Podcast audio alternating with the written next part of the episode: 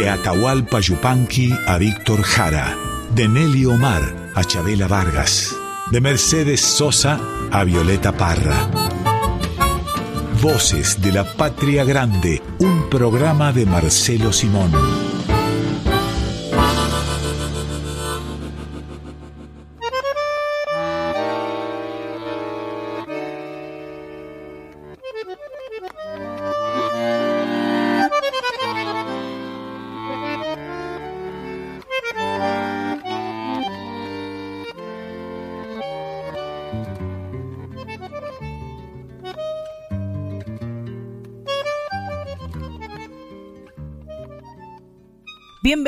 Bienvenidos a Voces de la Patria Grande. Vamos a estar con ustedes hasta la una de la tarde en estas mañanitas de domingo, que en el domingo se hacen un poco más largas las mañanitas, los mates y vamos despertando más lentamente. Hoy, Marcelo, nos vamos a despertar de golpe porque tenemos un programa ganador. Con este, con este no nos puede ir mal. ¿Cómo estás, Marcelo? Bien, bien, y después de esas palabras, mejor todavía.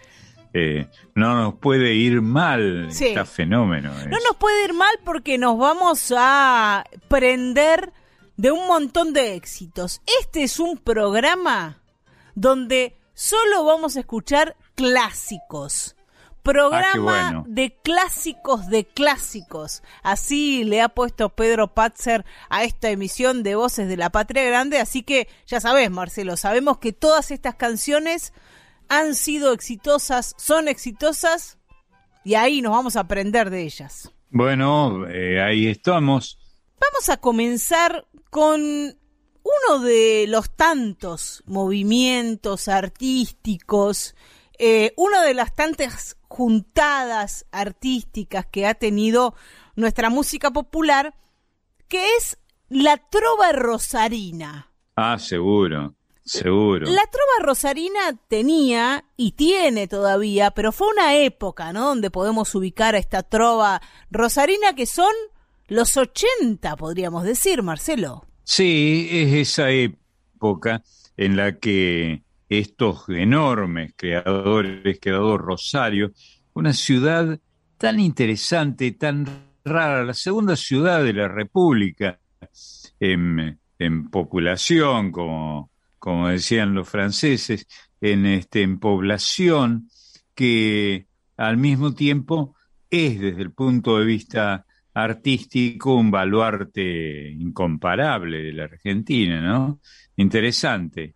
Interesante. Y aparecían un montón de autores, de cantautores, con este carácter, ¿no? De la canción de autor, de em, alguna canción que podemos eh, tal vez ubicar en, en algunas movidas españolas, no sé, pienso en, en Sabina, ah, por ejemplo, pienso en las canciones de Silvio Rodríguez en Cuba, que tienen una característica particular, una forma de ser, una personalidad.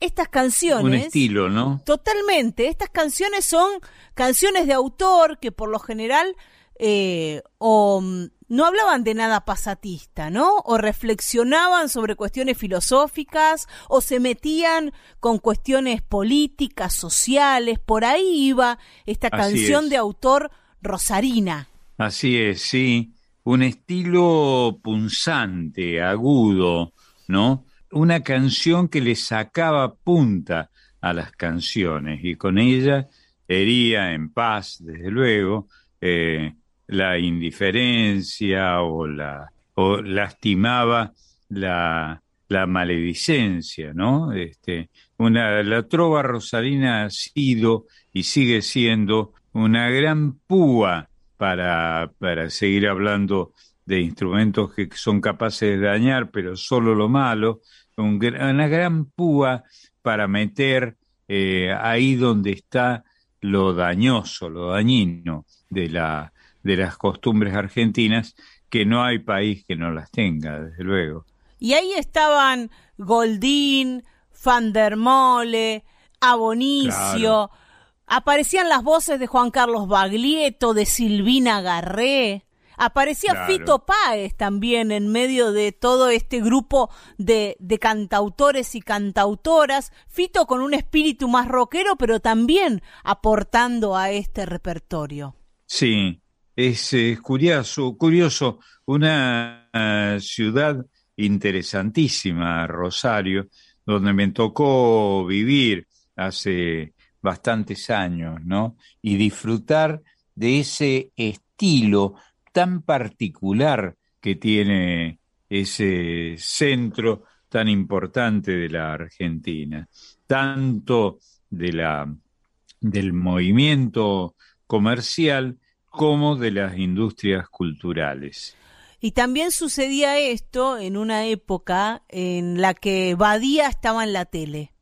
Entonces, esta música llegaba a todo el país de repente y conocíamos las caras y, y los looks, ¿no? Los aspectos, la forma, la vestimenta, por ejemplo, ese Juan Carlos Baglietto de pelo largo y jardinero. Claro, sí, sí, sí. Un estilo, ¿no? Un, Todo estilo, un estilo muy argentino y muy rosarino, debemos decir. Y la canción con la que vamos a comenzar forma parte de esa trova rosarina, es de Adriana Bonicio, dice en su comienzo, a veces cuando pienso que todo está perdido, voy hacia alguna de las formas de la muerte el témpano se llama esta canción, que ya es un clásico de clásicos. Van a cantar Juan Carlos Baglietto con Silvina Garré, esa dupla increíble que hacían. Sí, fantástico, bien, muy bien presentado. Hay ahí un espíritu vallejiano, ¿no? Como el de el del gran César Vallejo, pero al mismo tiempo muy argentino, ¿no? Esta unión de la vida y de la muerte en un poema, en una canción. Ahí va, escuchamos El témpano.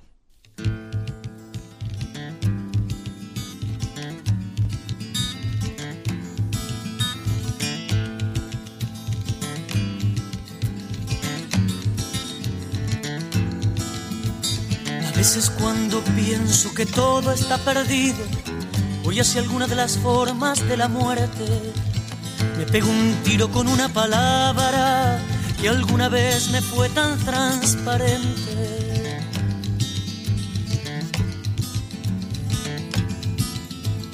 La ternura del agua que corre, me recuerdo en la llegada de unos trenes.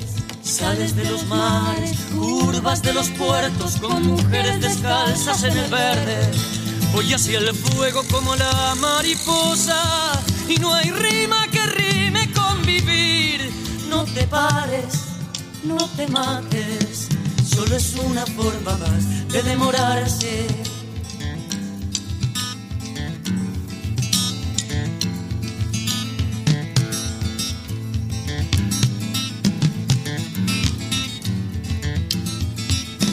En las tardes tranquilas cuando extraño todo, pienso que todo no es lo que perdí una rosa de feria, una costa de perder. Se pierde pero se gana. La lucha es de igual a igual contra uno mismo. Y eso es ganarla. No te pares, no te mates. Solo es una forma más de demorarte.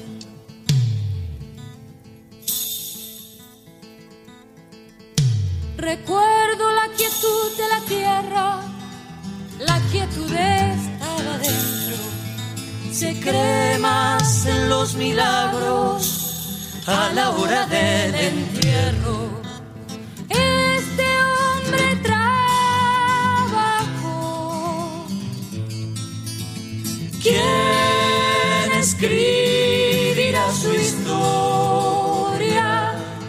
La cal reseca, la viuda que sueña, los amigos que siguen igual. La gloria en zapatillas, el florero vacío. Quién sabe si se puso a pensar para qué vivo, vivo para no perder. Voy hacia el fuego como la mariposa y no hay rima que rime con vivir. No se paren, no se maten solo es una forma más de demorarse. No se paren, no se maten, solo es una forma más de demorarse. Solo es una forma más de demorarse. Solo es una forma más de demorarse. El tempano de Adriana Bonicio por Juan Carlos Baglietto con Silvina Guerré. Hoy es domingo de clásicos de clásicos, eso nos propone para hoy Pedro Patzer, que es quien idea cada uno de estos programas, quien le pone un nombre y le da una característica particular.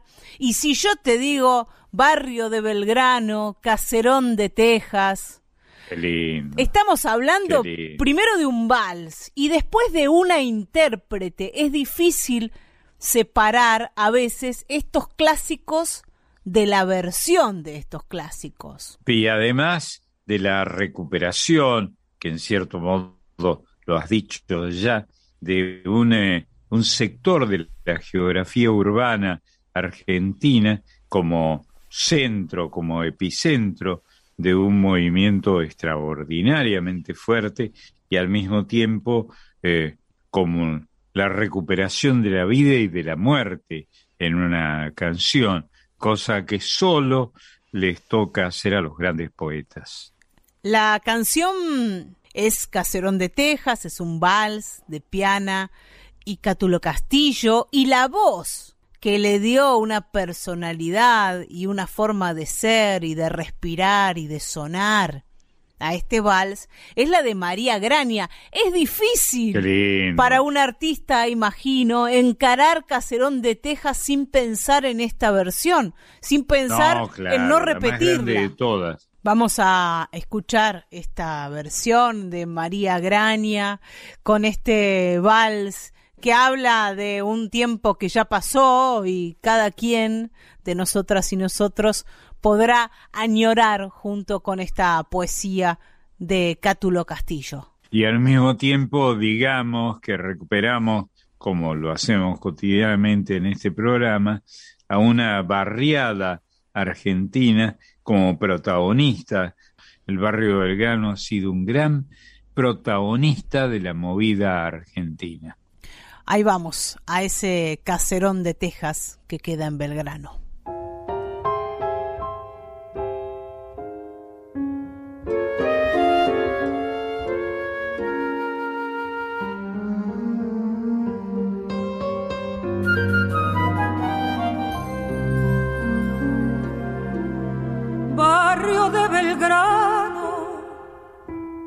Caserón de Texas.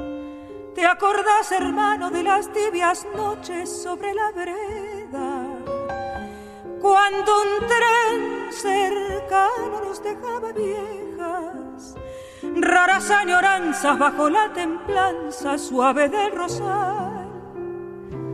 Todo fue tan simple, claro como el cielo bueno como el cuento que en las dulces siestas nos contó el abuelo, cuando en el pianito de la sala oscura sangraba la pura ternura de un vals, revivió,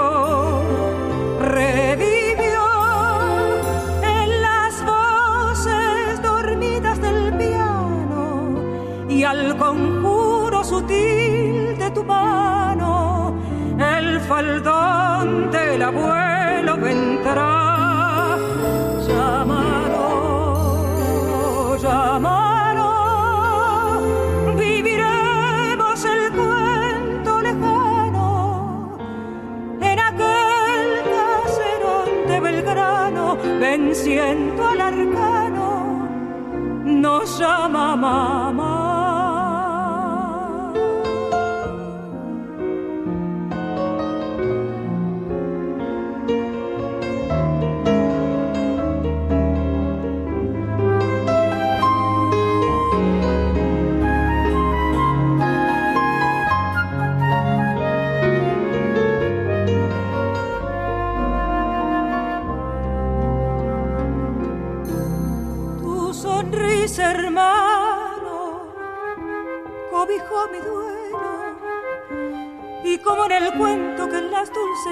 Nos contó el abuelo, tornará el pianito de la sala oscura a sangrar la pura ternura de un vals.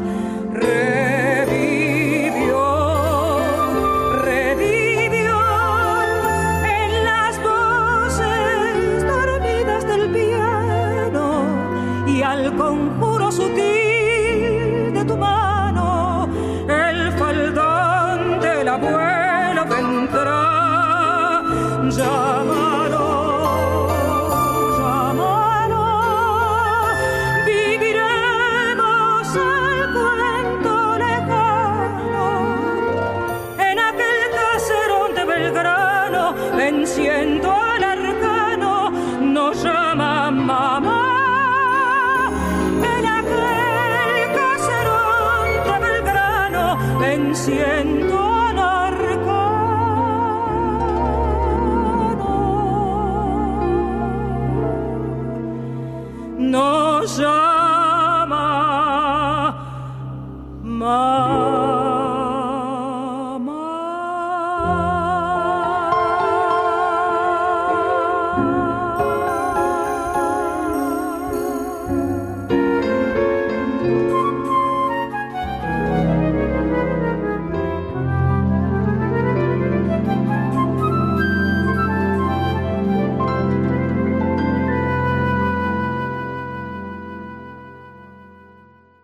Caserón de Texas de Piana y Cátulo Castillo por María Graña.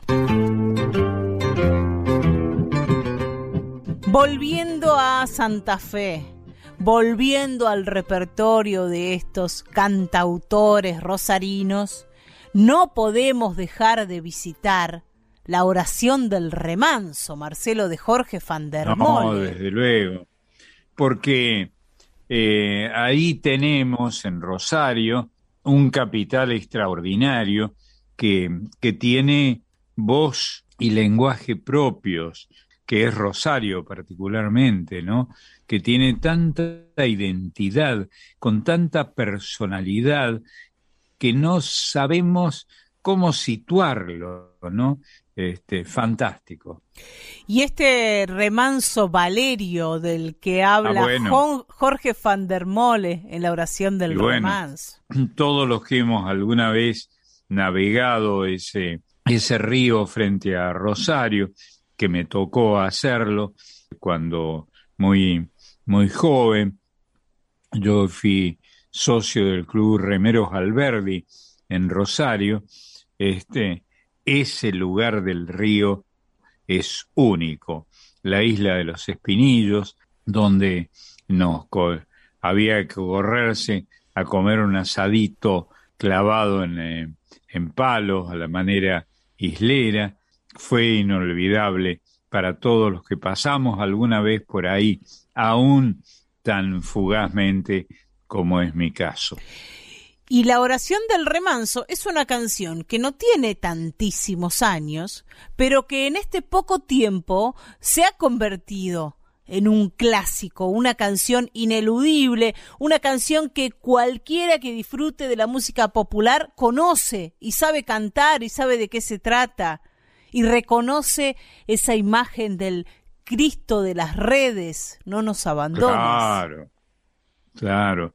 Y fuera de eso, que eso es lo más folclórico, lo más fuerte de la identitario del lugar, está el agua, ¿no? Del remanso Valerio, que cuando éramos chicos, yo he sido nadador federado cuando, cuando pibe, así que nadaba y remaba también en, la, en los singles, en las bateas, en las canoas, del que andaban, que se, se botaban en el remanso Valerio, de un placer extraordinario, la tranquilidad extraordinaria de esos remansos que, que de los que se hablaba con temor, hablaban con temor los que no sabían nadar, pero es un lugar maravilloso, de una placidez extraordinaria y uno de los grandes capitales folclóricos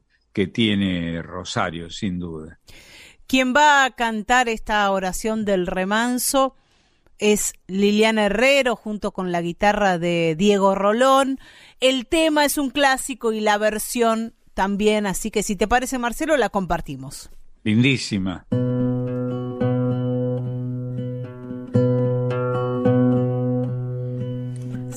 Soy de la orilla brava, del agua turbia y la correntada que baja hermosa por su barrosa profundidad. Soy un paisano serio, soy gente del remanso Valerio, en donde el cielo remonta vuelo en el Paraná. Tengo el color del río y su misma voz en mi canto sigo. El agua mansa y su suave danza en el corazón. Pero a veces oscura, va turbulenta en la ciega hondura y se hace brillo en este cuchillo de pescador. Cristo de la red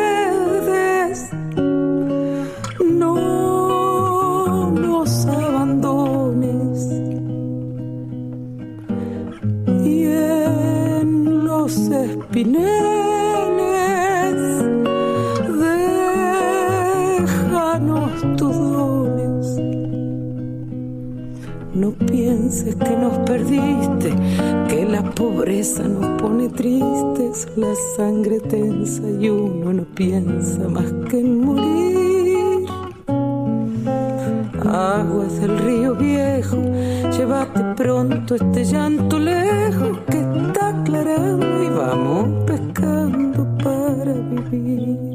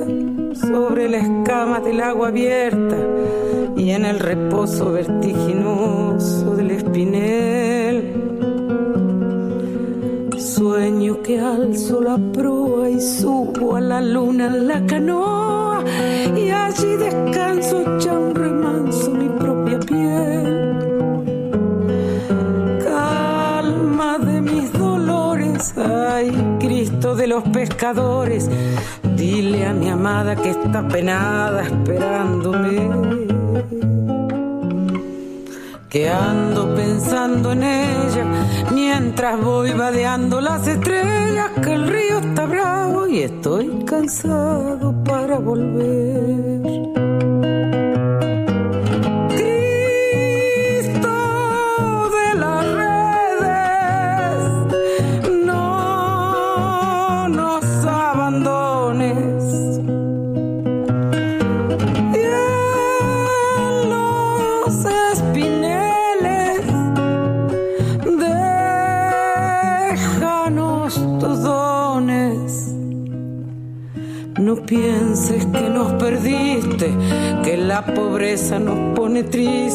la sangre tensa y uno no piensa más que en morir. Aguas del río viejo, llévate pronto este llanto lejos que está aclarando y vamos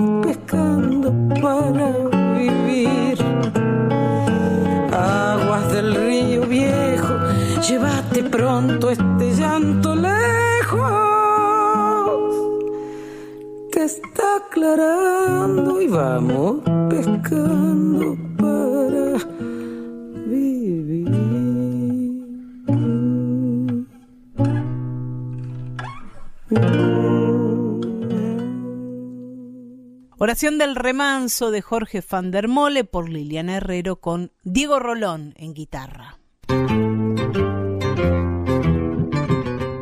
Nos vamos a ir ahora para Misiones podemos seguir por, por el río, por rutas fluviales y llegar... Aguas arriba. Sí, y llegar hasta Misiones y encontrarnos ahí con el gran poeta alucinado de Misiones, con ese romántico, eterno y misterioso que es Ramón Ayala y sin duda. su clásico El cosechero. La versión del cosechero que vamos a compartir es la del propio Ramón Ayala, un autor, Marcelo, que seguramente vos te acordás de estos tiempos, comenzó solo como autor y recién un tiempo después de que sus canciones fueron conocidas, comenzó a cantarlas él y a interpretarlas en, en la guitarra y hasta en esa guitarra que él mismo creó con un montón de cuerdas. Sí, diez cuerdas creo que tenía o cosas así, ¿no? Por ahí. Lo veo con simpatía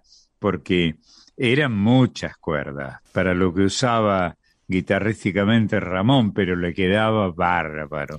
Sonaba y suena espectacularmente todavía cuando lo recordamos. ¿Y vos te acordás, Marcelo, cómo fue esta aparición de Ramón Ayala como cantor? Una vez que sus canciones ya habían sido grabadas por Mercedes Sosa, por ejemplo.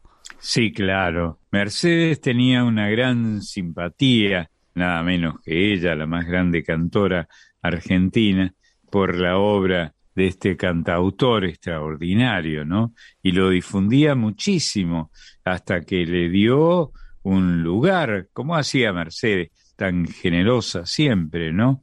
Y el cantautor supo aprovecharlo, ¿no? Y se convirtió en una Dalid de esa expresión musical del Alto Paraná.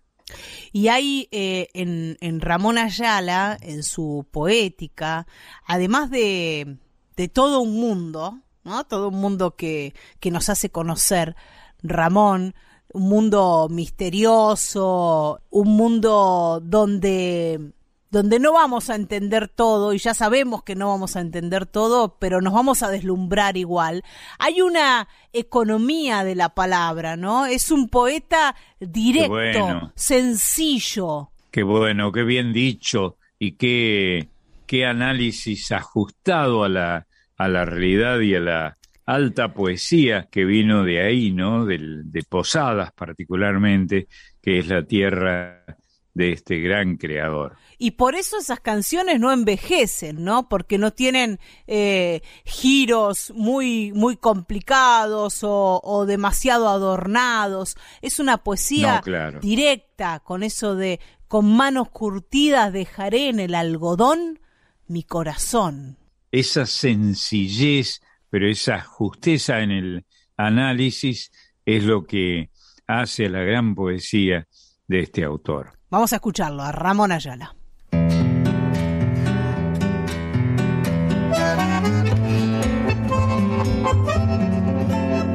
Ahí van los cosecheros rumbo, chaco adentro, para traer el sustento de sus días en el algodón. Los copos blancos caen bajo el sol y los ojos se visten de alegría y esperanza.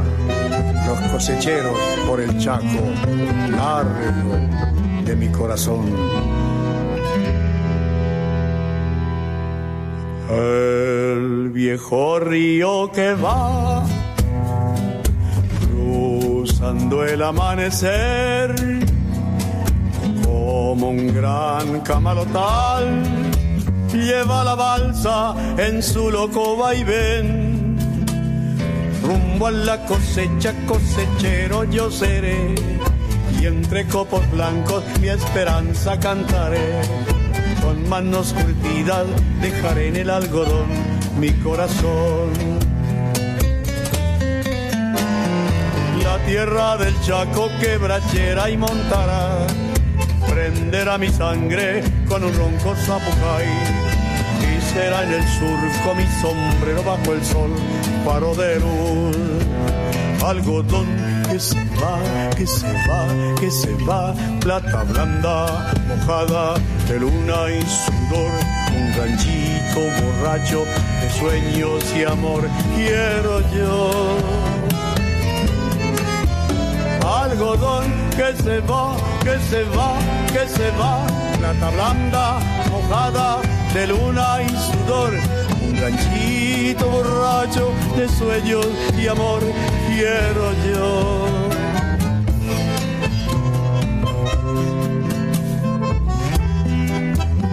Sombras negras en la costa, rojo en el horizonte plomo en el río quieto que va atravesando el monte. El alba pesa en el cuerpo del cosechero dormido y el algodón de su sueño le va tejiendo el destino. De corrientes vengo yo, barranquera ya se ve y en la costa un acordeón su lento llámame. La cosecha, cosechero yo seré. Y entre copos blancos mi esperanza cantaré. Con manos curtidas dejaré en el algodón mi corazón. La tierra del Chaco quebrachera y montará prenderá mi sangre con un ronco zapucay y será en el surco mi sombrero bajo el sol, paro de luz. Algodón que se va, que se va, que se va, plata blanda, mojada de luna y sudor, un ranchito borracho de sueños y amor. Quiero yo, quiero yo, algodón que se va, que se va, que se va. Plata blanda, mojada de luna y sudor, un ranchito borracho de sueños y amor, quiero yo, quiero yo, quiero yo.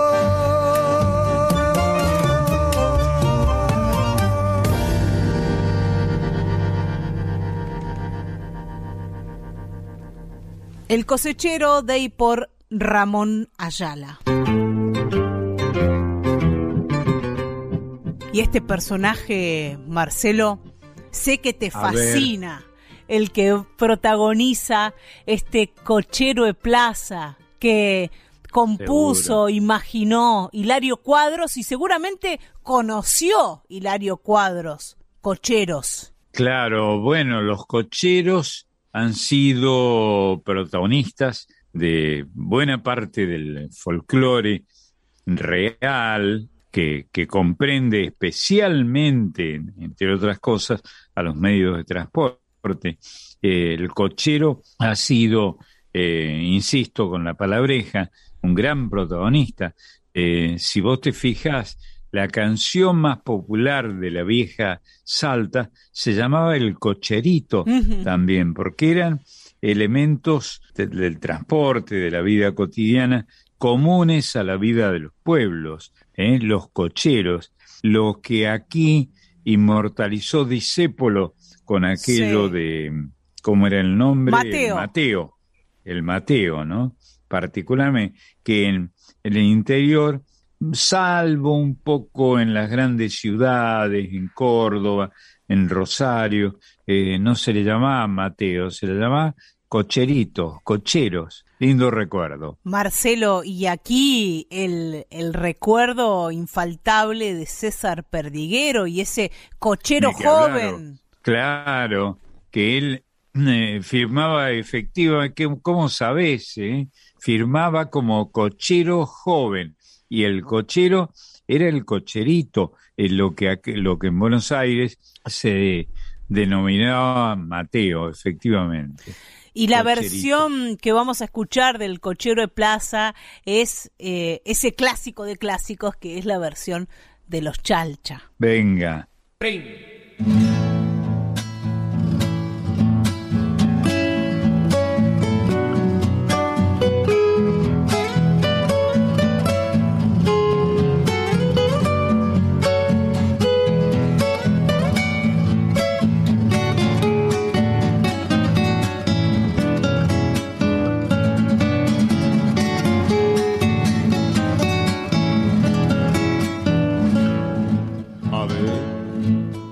Cochero, cuánto me llevarme hasta la casa. Cochero, ¿cuánto me cobra por llevarme hasta la casa de mi comadre Paulina que vive en la vereda?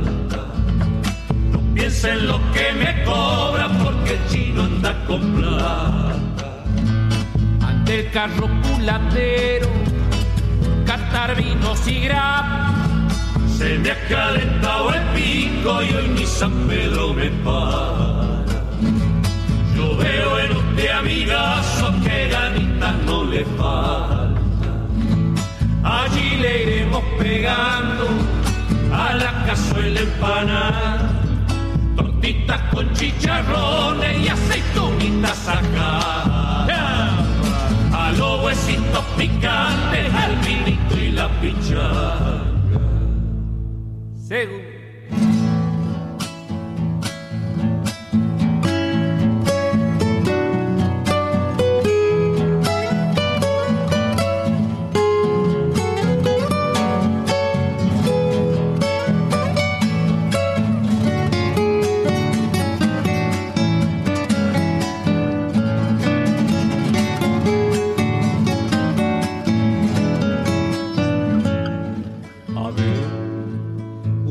Seguro. lleva cochero, ella vive a 24.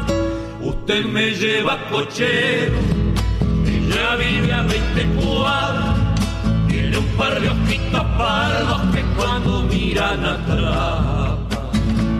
Si usted gusta acompañarme, no es tan larga la distancia. Bailaremos unas cuestas y cantaremos algunos cogollitos y a dúo si me acompaña. Para don Ramos Romero de bigotera y polaina. ¿Qué le parece cochero? Palabra cumplimentar. Bajé pronto la capota y hasta que yo diga va. Con requinte y con guitarra y hasta la vaquita echada. Cochero de Plaza de Hilario Cuadros por Los Chalchaleros. Y si andamos ahí en zona, Hilario Cuadros, Cuyo, nos podemos ir para la calle Angosta, no sé qué te parece, Marcelo. Ahí nos encontramos con José Zavala. Sí, claro. Y en esa calle Angosta, que queda en Villa Mercedes, Ahí en, en San Luis se hace el festival de la calle Angosta. Si se habrá hecho famosa esa, esa calle con una vereda sola, que todos quienes hemos escuchado alguna vez esa canción podemos describirla porque, porque la canción nos va llevando por esa calle con una sola vereda. Y claro, eh, que, que nos recuerda además por analogía, eh, que la antigua Buenos Aires, la capital de la, de la República, con la que tenemos una relación tan curiosa como ocurre en muchos otros sitios del mundo con sus capitales, ¿no? De amor y, y a veces de animadversión, ¿no? La, la querida eh, Buenos Aires, a la que a veces no recordamos del todo bien. Esa, esa Buenos Aires, cantada por Borges, su más grande poeta, eh, pero el más grande lejos.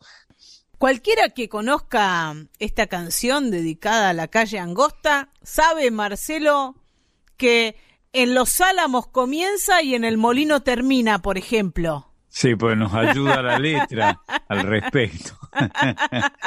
es orientadora la letra. Ojalá todas las canciones fueran tan bellas y tan explícitas al mismo tiempo. Y sabemos que están eh, los boliches de Don Manuel y los Miranda. Sí, que no sé si existirán ya, desde luego, yo he estado ahí eh, algunas veces y estaban. Eh, hay una multitud de boliches ahora, ¿no?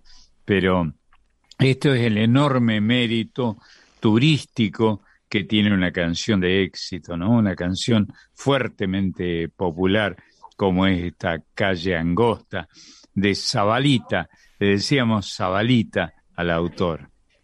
Ahora, yo pregunto, Marcelo, aunque, aunque mi inteligencia me da para llegar hasta ahí, digo, si ladran, los chocos deben ser perros, pero no lo tengo muy claro. Son perros, ¿no? Claro, son. El choco es el nombre con que mucha gente eh, llama a los perros, una palabra fuertemente regional, si es que lo regional puede ser fuerte. Estoy seguro que sí.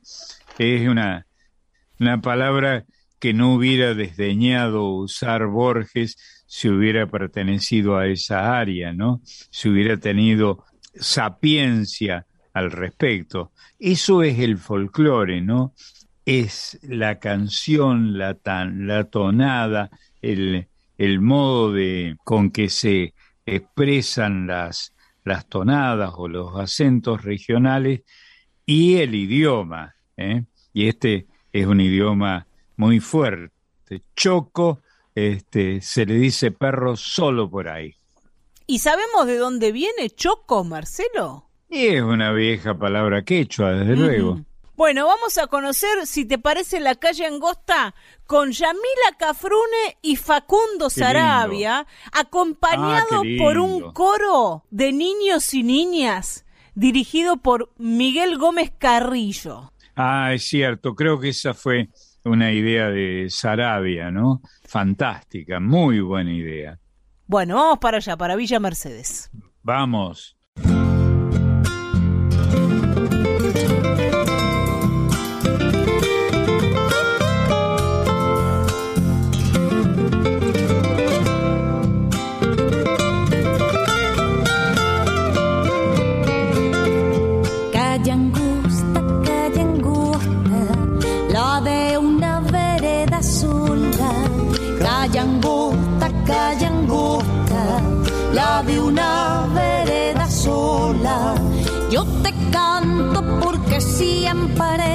Estarás en mi memoria.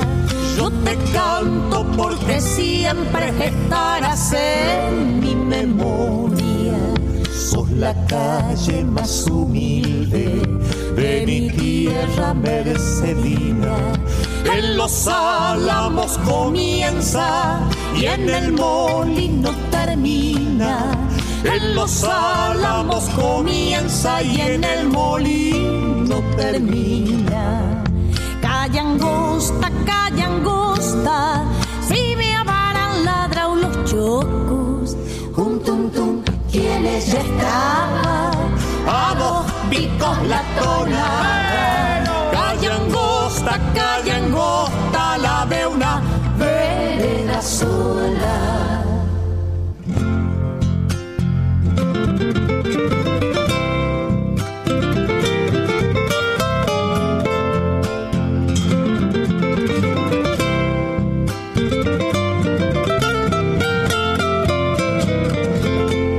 Tradicionales poliches, Don Manuel y los Miranda.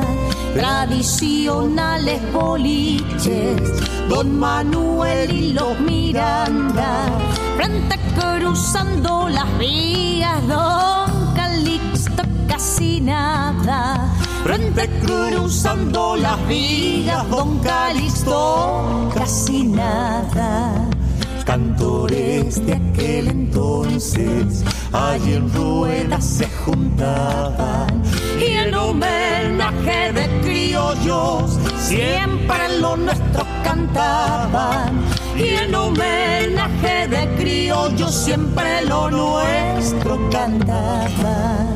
Calle angosta, calle angosta, si me habrán ladrado los chocos. Un tum tum, quienes ya a dos picos la tonada.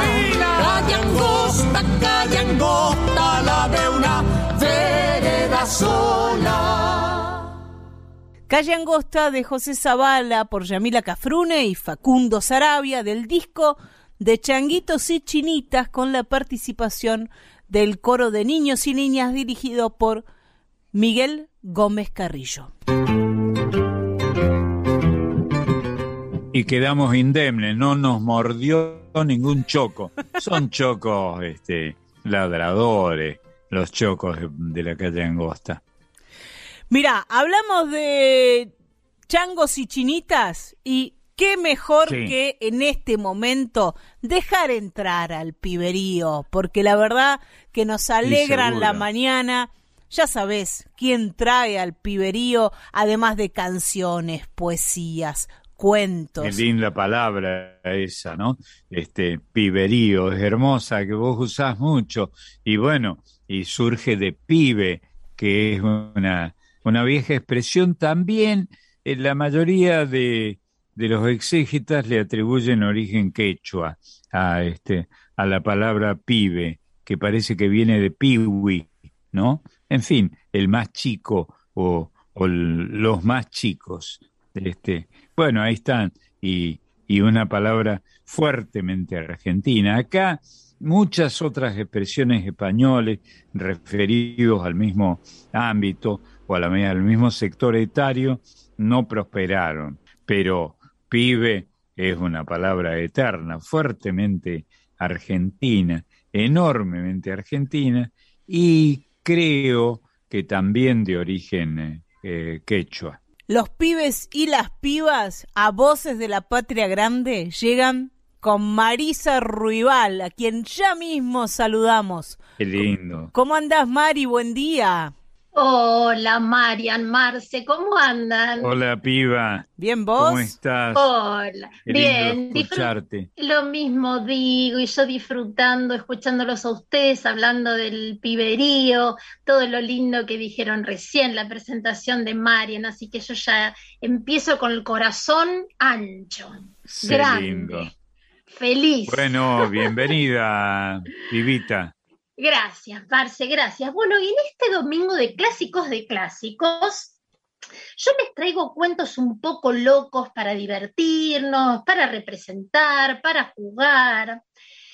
Estos cuentos que les voy a recomendar tienen como base los cuentos clásicos, obviamente. Así que vamos a empezar. El primero se llama Yo quiero me había una vez y mi colorín colorado. Ah, mira. Este libro es de Fabián Sevilla. Él es un escritor nacido en Mendoza, autor de cuentos, obras de teatro, novelas para chicos. Está ilustrado por Gerardo Baró, que es un ilustrador argentino. Y este, yo me quiero, yo quiero, me había una vez y mi colorín colorado es un libro de textos teatrales. Estas historias, ¿sabes dónde transcurren, Marce? ¿Dónde, mi amor? En el bosque de los cuentos clásicos. Hay 19 obras dentro de este libro, pero en este bosque, ah, se arma un caos absoluto.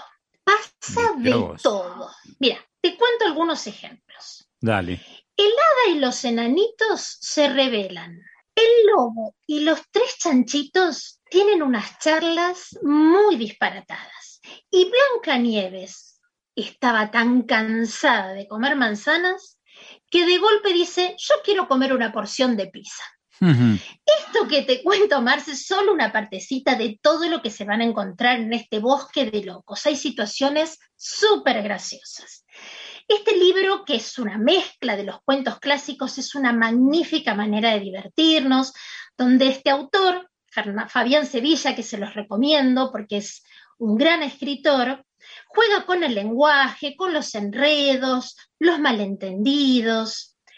Al final de este libro van a encontrar una guía de actividades para docentes, así que agéndanlo, ténganlo en cuenta, pero estos textos muy, muy disparatados y divertidos, los podemos representar en la escuela, pero también en casa. Me parece una hermosa manera de jugar eh, y para los chicos representar, disfrazarse, actuar, dramatizar, es sumamente enriquecedor. Es una catarsis absoluta que ellos pueden hacer con esto. Así que los invito para que lo hagan. El ámbito es bien clásico, ¿no? El lobo, los tres chanchitos, los cuentos que se corresponden con la infancia de algunos de nosotros que somos bien veteranos, ¿no? Cuando digo nosotros, digo nosotros, no te, no te incluyo. No, pero que todos conocemos muy bien, por supuesto, pero todos estos cuentos están actualizados, están modernizados, tienen una vuelta de rosca, tienen otra mirada. Y entonces yo busqué estos porque me parecieron em, lindos para jugar en casa, pero también en la escuela, con mamá, en casa con mamá, con papá, los abuelos. Es interesante cómo esos personajes se han convertido en folclóricos, en clásicos, eh, sin que hayan existido. Aquí no tenemos lobos, por ejemplo, ¿no? En la Argentina, salvo en los libros de cuentos, que son tan encantadores, sin duda. Son encantadores, vos lo dijiste. Y te tenemos a vos para rescatarlos. Ay, gracias, Marce. Los libros son magia, son diversión, crean mundos. Eh, y este que te traigo ahora se llama Trabalenguas con los cuentos clásicos. Ah, Así de sencillo. Ese es el título. Así que no eh. tengo que anticiparte mucho que se van a encontrar en las páginas, ¿no?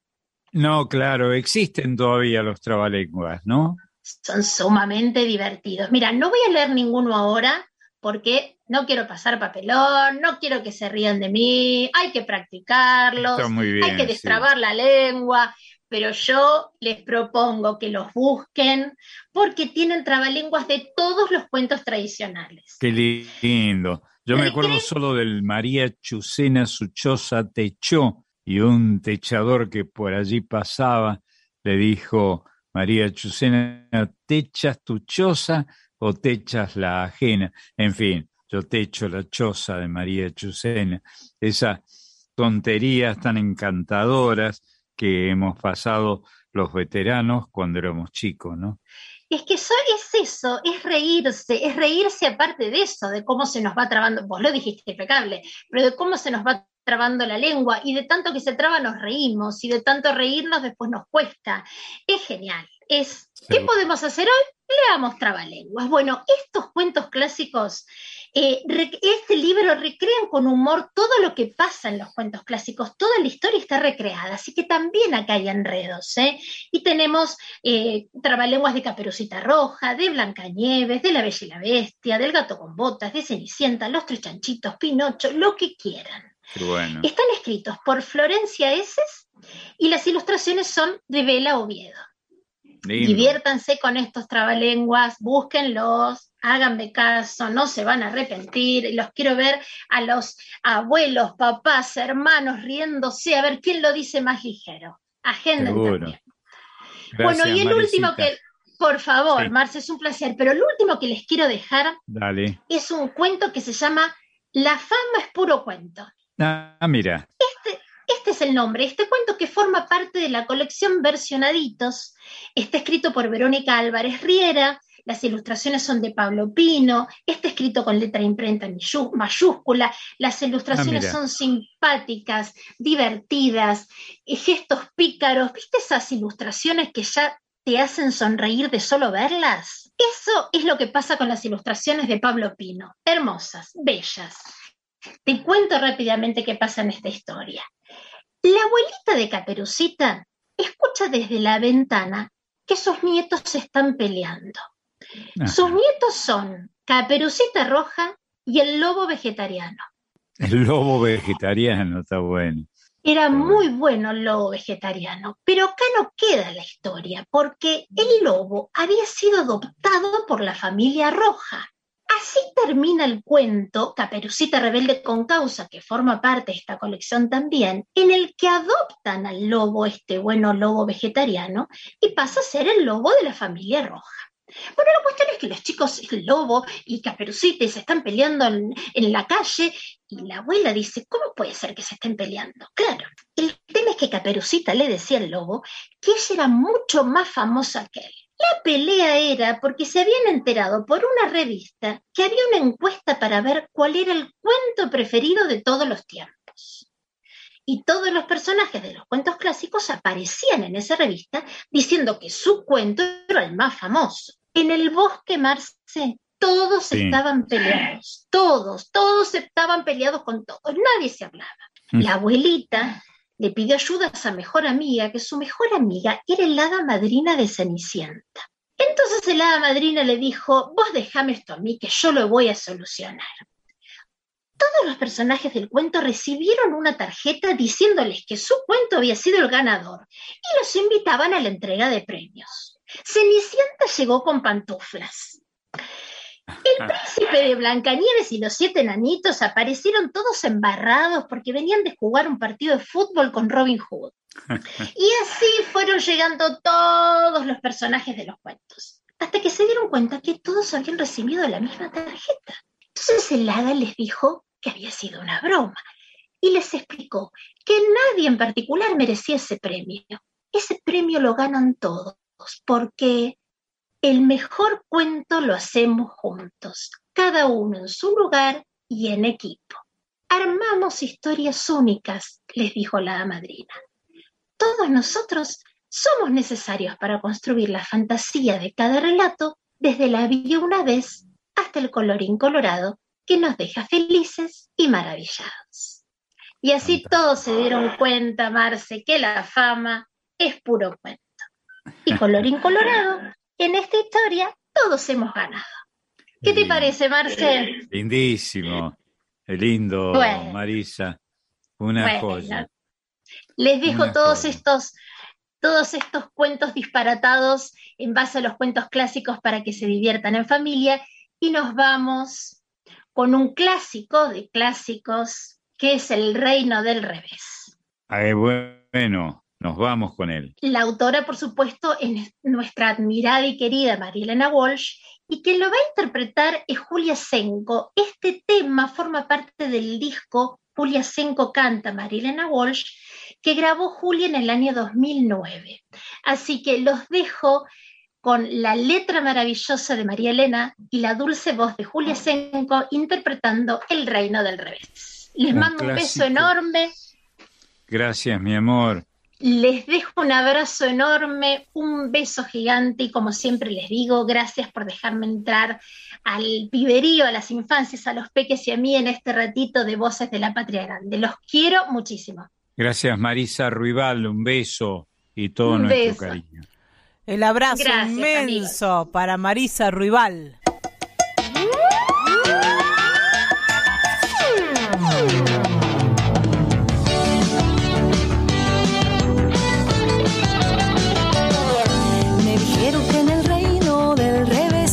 El pájaro y vuela el pez. Que los gatos no hacen miau y dicen yes porque estudian mucho inglés. Vamos a ver cómo es el reino del revés. Vamos a ver cómo es el reino del revés. Me dijeron que en el reino del revés nadie baila con los pies. Ladrón es vigilante y otro es juez. Y que dos y dos son tres. Vamos a ver cómo es el reino del revés. Vamos a ver cómo es el reino del revés. Me dijeron que en el reino del revés cabe un oso en una nuez. Que usan barbas y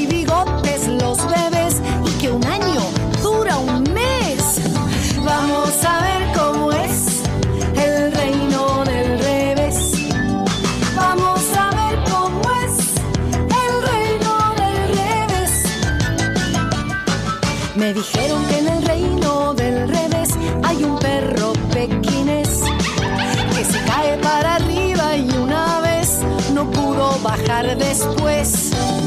Vamos a ver cómo es el reino del revés. Vamos a ver cómo es el reino del revés. Me dijeron que en el reino del revés un señor llamado Andrés tiene 1530 chimpancés que si miras no los ves. Vamos a ver cómo es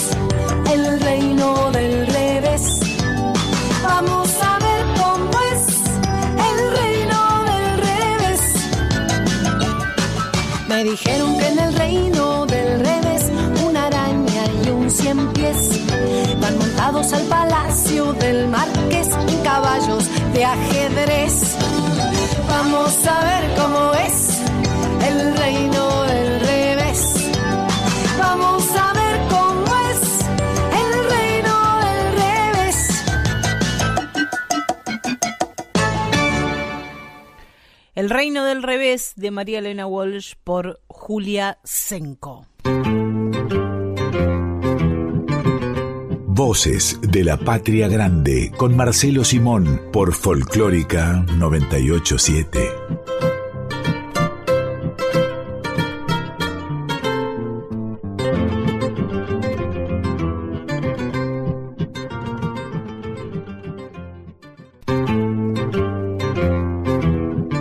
Estás escuchando a Marcelo Simón en Voces de la Patria Grande. Y Marcelo, antes de seguir en este domingo de clásicos, de clásicos, si te parece vamos a presentar a nuestros compañeros y compañeras. Por favor. Todos quienes hacemos este Voces de la Patria Grande. Antes de eso, quiero eh, reconocer que sos eh, un gran decidor de trabalenguas. No, no, titubeé varias Yo dije, veces. ahí se equivoca, ahí, se, Este, ahí, ahí cae, ahí cae. No, nunca. No, no. Bueno, muchas gracias. Un maestro, ¿eh? Piropo impensado. Un maestro, un maestro, Marcelo No, no tengo ninguna habilidad para eso. Y como todos los que trabajamos en este medio, digo textos este, mal, pero los digo. Bueno, gracias, mi amor. Vamos a, presentar a los compañeros y compañeras que Por favor, hacemos todos, este Voces de la. Patria Grande. Pedro Patzer es quien cada domingo piensa de qué podemos hablar, qué música podemos escuchar y hoy nos propone clásicos de clásicos, así que nuestro agradecimiento siempre para Pedro. Sí, seguro. Marisa Rival es la productora de este espacio y además es la encargada de traer al piberío, de hacer la columna dedicada a las infancias. La Colomerino va a llegar en un ratito nomás con la columna Folk Fatal sobre mujeres y feminismos en la música popular, en nuestra cultura popular argentina y latinoamericana. Tenemos además el mejor equipo artístico técnico, te lo digo Marcelo, así lo tenemos nosotros. Diego Claro. Rosato es quien se encarga de editar este programa Seguro. porque cada quien graba en su casa y luego Diego es el que hace la magia para convertir en radio lo que hemos El grabado. el editor es clásicamente el gran protagonista de la radio armada para que sea escuchada, ¿no? Y Máximo Vargas. Máximo es nuestro consultor permanente. Cualquier duda, Ni que hablar. cualquier titubeo, vamos directo a Máximo Vargas. Seguro. A estos hay que añadir a Mariana Fossati, que me parece que no ha sido mencionada. Te, te- te agradezco, Marcelo Simón, el gran decidor de trabalenguas de Radio Nacional Folclórica. Entre otras cosas, entre otras cosas vamos a, a reconocerte un montón de cosas más en lo que queda de programa y Es también sé que entre, entre tus múltiples habilidades sabes recitar la luna tucumana en francés o un pedacito Ah. al menos. Je ne sens pas la lune, car illumine rien de plus. Le sens parce qu'elle sait de mon, lor- de mon longue cheminée. Y yo no le canto a la luna porque ilumina nada más, le canto porque ella sabe de mi largo caminar. Qué versos hermosos que hasta resisten esta mala traducción este, que recuerdo de memoria, que me la hizo mi viejo hace mucho tiempo y no he olvidado, aunque lo la diga mal. Y ahí vamos, ¿no? Hacia la luna tucumana, hablando de clásicos de clásicos, en la versión de Atahualpa Yupanqui, tamborcito calchaquí. ¿A En la- quién se la le ocurre? traducción que hizo mi viejo para mí, con todo criterio, a la luna tucumana. A la luna se le llama lune, desde luego, como, eh, que, como, como es luna en francés, pero a tucumano, tucumana se dice tucumana, como se debe decir, ¿no? Los gentilicios hay que respetarlos tal como son. Y te comentaba, estamos acostumbradas y, y, acostumbrados a esta luna tucumana, pero ¿a quién se le ocurre decirle tamborcito calchaquí a la luna? Hermoso, hermoso. Porque además de ahí, de Tucumán, que es un topónimo aborigen que ha permanecido y va a permanecer cuando ya no estemos sobre esta tierra, este, ahí está eh, el sabor del norte argentino, en Tucumán, que parece que viene de Tucuy, de donde termina, sería de donde termina el imperio, el imperio del Inca sería que terminaba allí en Tucumán, no sé, es un, un, este, un, un escarceo, una, una, eh, una idea que tuvo algún exégeta tucumano, seguramente. A veces pienso, Marcelo, que te gusta tanto la etimología y las palabras porque... Sí, me gusta mucho. Es pura poesía, ¿no? Sí, claro. Y nos dice tanto sobre, sobre nosotros, los habitantes del planeta, ¿no? Que eh, la, la gran eh, incorporación que nos ha dado Dios, pongámosle, ¿no es cierto?, para los creyentes, o el destino, eh, que es poder manejar la toponimia, ¿no? O entender qué quieren decir estas cosas. ¿Qué quiere decir Tucumán, por ejemplo? Que es una, un topónimo tan interesante, tan rico y, y a cuyo alrededor hemos podido estudiar una cultura vital, notable, ¿eh? con enormes ejemplos en el, en la Argentina. Una, una cultura, una geografía, un espacio que cautivó a Atahualpa Yupanqui, entre otros tantos lugares, ¿no? Que podemos recorrer a través de la vida de este poeta fundamental. Sí, pero decís bien, Yupanqui, que nació en eh, Buenos Aires, de este, la provincia de Buenos Aires, eh, era eh, tucumano por vocación, ¿no? Y estudió mucho y escribió mucho sobre Tucumán y la tucumanía para inventar un neologismo. Y después también su biografía nos lleva al Cerro Colorado. Eso ya es Córdoba, pero con un área calchaquí, ¿no? De influencia calchaquí, que le, que le subyugaba a Yupanqui. Nos quedamos entonces en Tucumán para observar esta luna tucumana y escucharla en la voz y la guitarra de Yupanqui.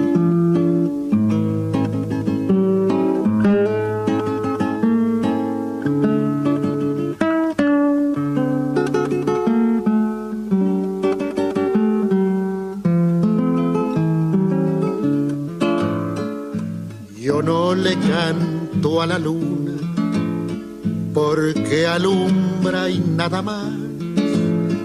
Le canto porque ya sabe de mi largo caminar. Le canto porque ya sabe de mi largo caminar. Ay, lunita tucumana, tamborcito calchaquí compañera de los gauchos en las sendas de Tafí, compañera de los gauchos en las sendas de Tafí, perdido en las razones, quién sabe vidita por dónde andaré, mas cuando salga la luz cantaré cantaré a mi Tucumán querido, cantaré, cantaré.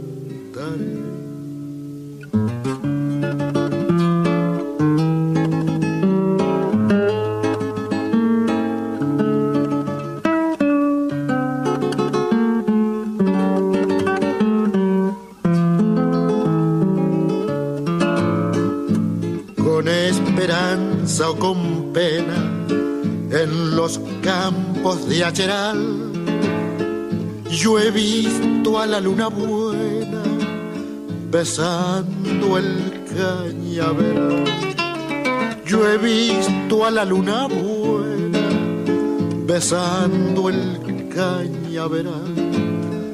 En algo nos parecemos, luna de la soledad.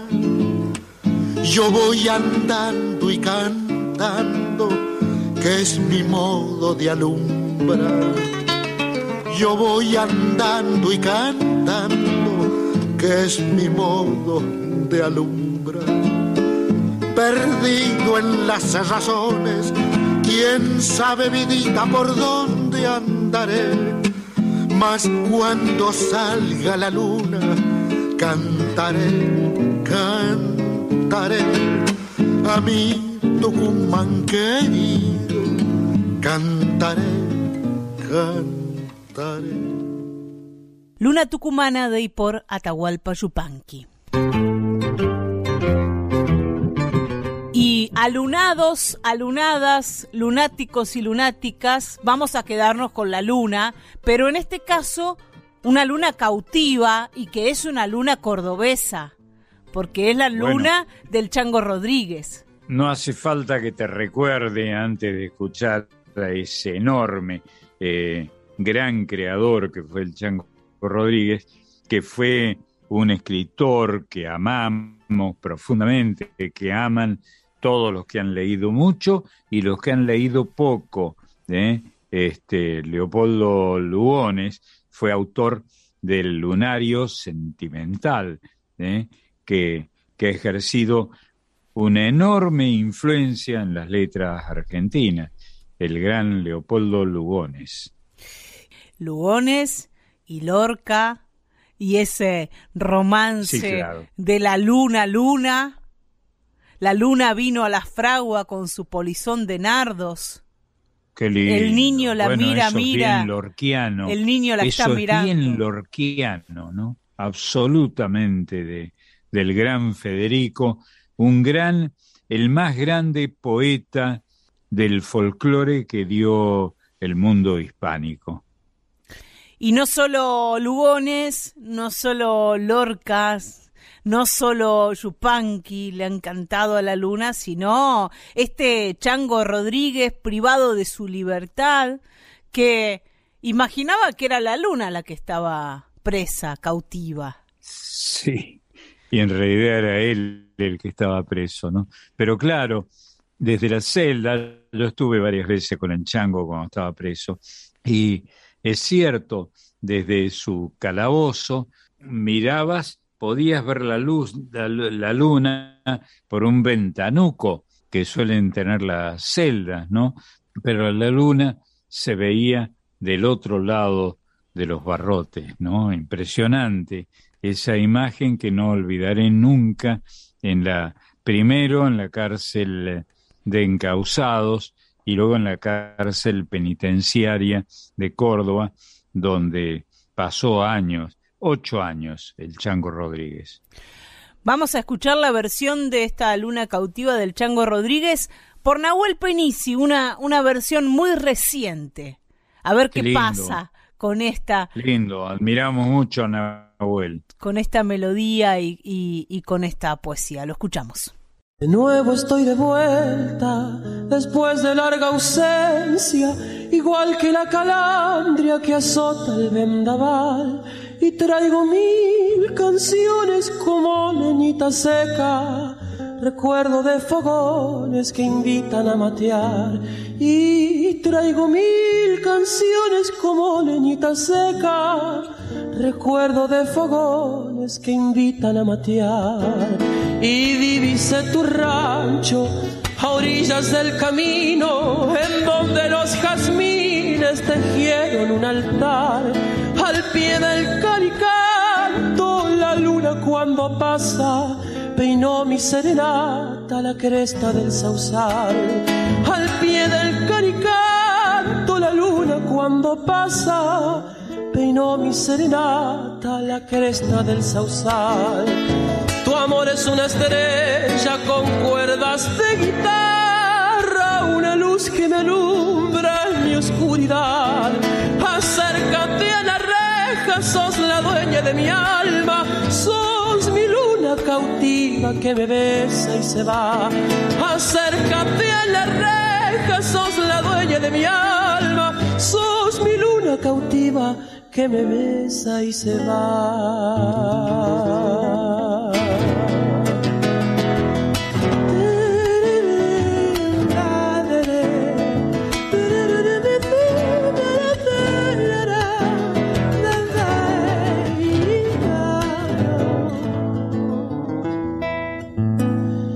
Escucha que mis grillos están enamorados y llora mi guitarra lamento del sausal, el tintinear de espuelas del río allá en el vado, una noche serena prendido a mi cantar, el tintinear de espuelas del río allá en el vado, una noche serena prendida a mi cantar de nuevo, de nuevo estoy de vuelta, mi tropa está en la huella, arrieros musiqueros me ayudan a llegar.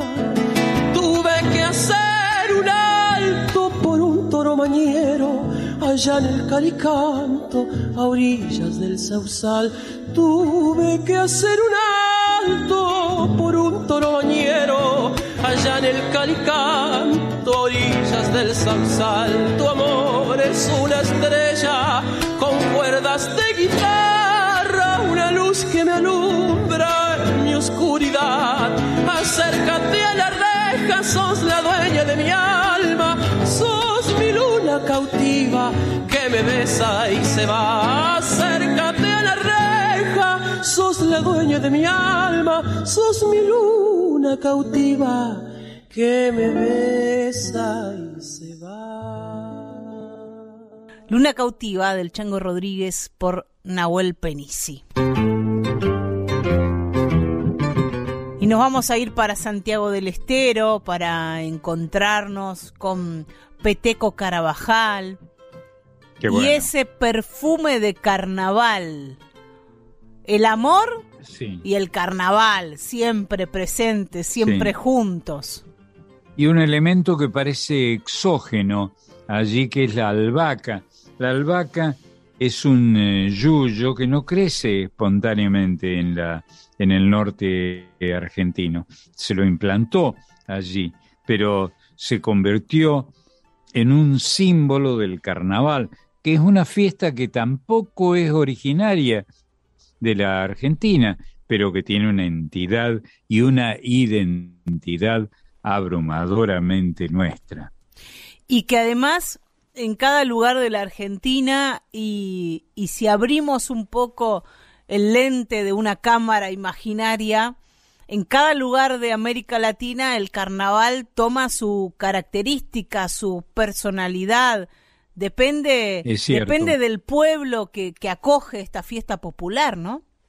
Es cierto, porque en el fondo, aunque para decirlo con un co- poco de apresuramiento, este, es una fiesta exógena, una fiesta que no nació en la Argentina, se implantó y, y- tomó fuertemente la coloratura de, este, nacional, pero no es de aquí esa fiesta, pero esa fiesta prosperó enormemente y ha dado lugar a celebraciones interesantes como el jueves de comadres o el jueves de compadres. Los jueves hay que respetar en, eh, en la celebración del carnaval y la figura del comadrajo y del, y del compadrazgo que son tan, tan fuertes y todavía hoy de una gran vigencia en el noroeste argentino. Nos vamos a ir para Santiago del Estero con Peteco Vamos. y con Jacinto Piedra para sentir ese perfume de carnaval.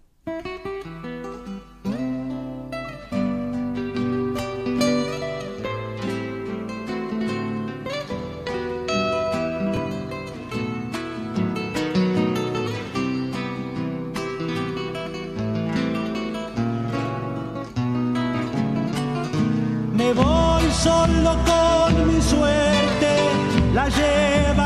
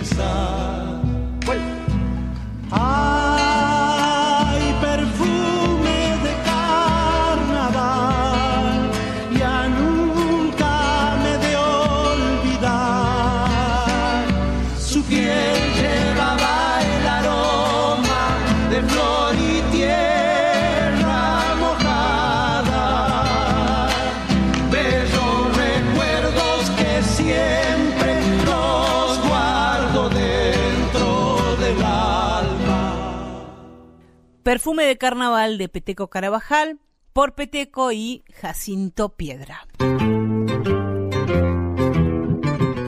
Yo te traigo, Marcelo, un tango, A les ver. traigo un tango y una versión específica de ese tango que es casi hoy en día el tango mismo, porque las versiones van construyendo los tangos, Sí. la samba, las chacareras, las canciones, lo que, lo que querramos. La visión Seguro. del artista Tienen, o tienen la una gran artista. capacidad identitaria, ¿no? Eh, Este, sí, es cierto, como decís vos. Y en este caso es un cantor el que tomó un tango del año 41 Mira, en 1987, o sea que este tango ya tenía 46 años, cuando Rubén Juárez dijo, ah, bueno. vamos a grabar tinta roja. Sí, sí, sí. Y aquí no solo tenemos un cantor, sino que tenemos un bandoneonista. Y un bandoneonista que tenía una gran noción armónica, grandes ideas para hacer los arreglos Sí. que acompañaran a su voz. Y era un placer conversar con Rubén eh, sobre estos asuntos, ¿no? Era muy inteligente, eh, su madre era su primera fanática. Este. Yo recuerdo, son tiempos muy pasados, que ella me llamó algunas veces hablándome del hijo de Rubén, a quien conocimos desde luego muchísimo. Nunca es suficiente, pero lo conocimos muchísimo. Era un personaje, un gran animador cultural y un cantor extraordinario, ¿no? Rubén Juárez, cordobés. Cordobés de Ballesteros, nacido en Ballesteros, Ballesteros, sí. criado en Avellaneda. Y eso también Sí, es le verdad. da toda una personalidad, ¿no? A, a Rubén Juárez porque porque era bastante, si bien eh, tenía su parte su parte cordobesa fuerte, era bastante porteño y en este caso porte- Totalmente. porteño del conurbano, ¿no? Sí, totalmente. En este disco donde Rubén graba Tinta Roja, que es un disco del año 1987, que se llama De aquí en más, los arreglos y la dirección musical son de Pepo Giviecki, un pianista a quien Ah, bueno. quiero mucho personalmente, un gran pianista y un gran arreglador que trabajó mucho con Rubén. Y, y aquí aparece una idea, ¿no? Dentro de la interpretación de Tinta Roja, ese comienzo que ustedes van a escuchar de instrumental de la canción, la melodía, no está en el tango original, es una idea del arreglador y del músico, del intérprete, o sea, de, de Pepo Giviecki y de Rubén Juárez. A ellos se les Rubén, ocurrió comenzar así este tinta roja y ha quedado tan fuertemente marcada esa melodía, esa introducción, que casi, casi todos los músicos que hacen tinta roja hacen esa introducción para, para comenzarlo. Me acuerdo. Eso suele suceder efectivamente con los arreglos musicales, especialmente en músicas no decididamente folclóricas, ¿no? Como es el caso del tango, el jazz o el pop. Y hay que agradecerle muchísimo a los arregladores, a nuestros amigos arregladores, a los directores de orquesta, de orquesta en los viejos tiempos en que teníamos orquestas en las radios, ¿no? Eh, inolvidable, tiempos civilizados que han pasado pero han de volver seguramente. Cada radio tenía su propia orquesta, ¿no? Eso no lo alcanzaste a vivir No. porque sos muy joven, pero era fantástico presentar, como me ha tocado hacerlo y a, y a los colegas este, contemporáneos, presentar a la orquesta oficial de RAN, no me acuerdo cómo se la nombraba, pero digamos. Estable, orquesta- seguramente. ¿Eh? Estable. La orquesta estable, es cierto, de Radio El Mundo de Buenos Aires, que pasado el, el tiempo y habiéndolos admirado tanto como nos ha pasado a los locutores, a los comentaristas, a los músicos, musicólogos, en fin, que han trabajado en estas instituciones, después nos tocó trabajar en ellas, ¿no? Un, eh, un homenaje de la civilización en la Argentina. En este, en este disco de Rubén Juárez del año 87, él grabó algunos clásicos y algunos temas que se estrenaban ahí por esos días, muchos de ellos con, con poesía de Juan Catavera. Juan Catavera eh, Ah, o, sí. o Juan Carlos Moscón, así se llamaba, hizo muchas cosas con Rubén. Compuso, por ejemplo, Mi tiempo feliz, que es un vals que grabó en este disco. El segundo violín o el violín B también es de Juan Catavera. Grabó también Vientos del 80. Aquí es, es un testimonio de época en un punto porque hay muchos tangos de, de la década del 80 o qué tango hay que cantar que compuso Rubén Juárez ah, claro. con, con Cacho Gran Castaña creación. tiempo de madurez o después del ensayo y además aparecen algunos clásicos. El choclo, Tinta Roja, que es el que vamos a escuchar, Por la Vuelta, otro clásico, Melodía de Arrabal.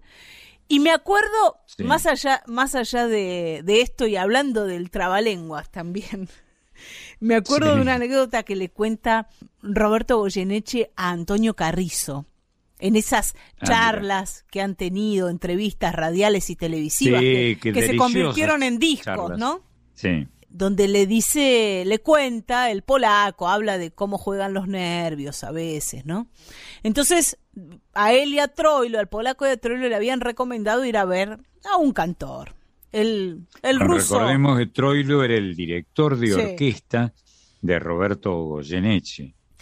Y dice, ustedes tienen que ir a ver eh, al ruso Pérez a, a tal lugar, o al flaco Pérez a tal lugar. Bueno, entonces, bueno, está bien, les insisten, les insisten, un cantor nuevo que había aparecido, está bien, van, se sientan y el tipo va a cantar tinta roja, ¿no? Sí. Y arranca y dice, paderón, en vez de paredón. No, dice el polaco, ¿a dónde me trajiste? Los pobrecitos lo traicionaron lo- La los nervios. traslación, la traslación de, de las consonantes, ¿no? Eh, in- interesante. Totalmente. Sí, Bueno, Lo traicionaron los nervios, sí, ¿no? Rubén Juárez hace una, una versión de antología de tinta roja. El arreglo ha quedado, el arreglo musical de esta versión también para siempre incorporado a este tango del año 41 que grabado en el año 87 se refrescó, revivió y volvió a formar parte del repertorio gracias a que Rubén Juárez puso el ojo en este tinta roja de Piana y Cátulo Castillo que ya mismo escuchamos.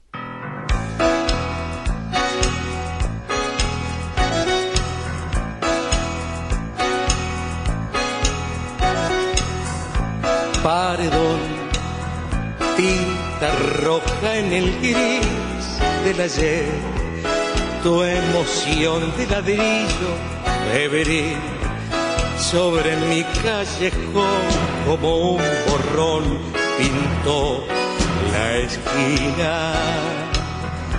Y el botón que en el ancho de la noche puso el brillo de la ronda como un broche y aquel buzón carmín y aquel fondín donde lloraba el tano. Su rubio amor lejano que mojaba con bombín.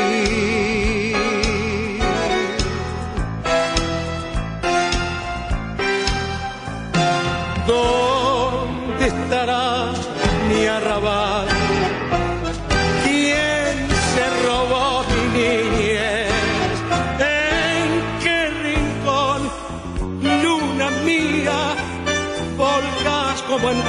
tu clara alegría?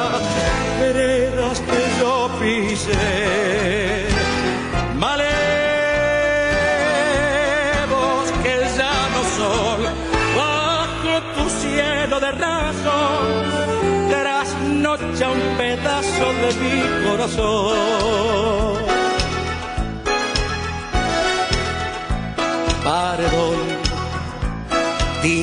roja en el gris del ayer, borbotón de mi tiempo feliz que vertí en el malvón de aquel balcón que ya se hundía.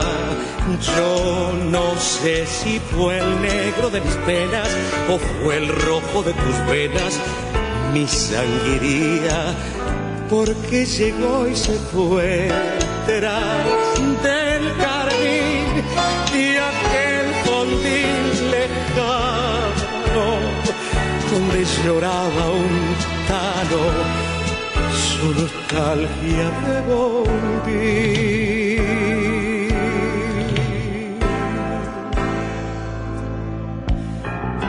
¿Dónde estará mi arrabal? Se robó mi niñez? ¿En qué rincón, luna mía, volcás como entonces tu clara alegría? Veredas que yo pisé.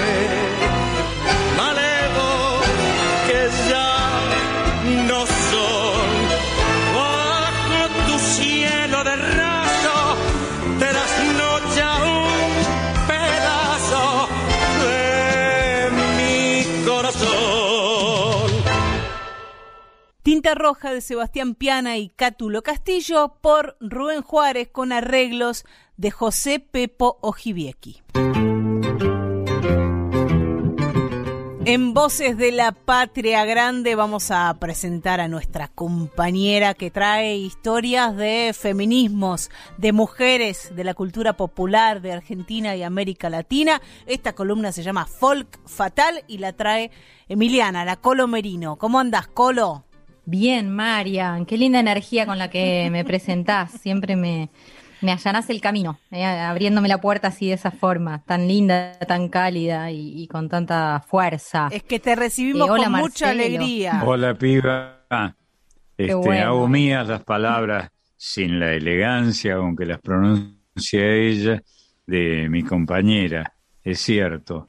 Este, ¿Viste? Hay que valorarla mucho porque es, es, importante. Eh, Veníamos hablando fuera del micrófono, ¿no? De la importancia de, ser profesionales y de ser compañeros y, de que todo fluya con naturalidad cuando, cuando estamos al aire. Así que bien vale la pena destacarla a María. Esto es lo que nos pasa con nuestra relación con los artistas, particularmente en este sector del trabajo que ocupamos los que hacemos periodismo en la radio, ¿no?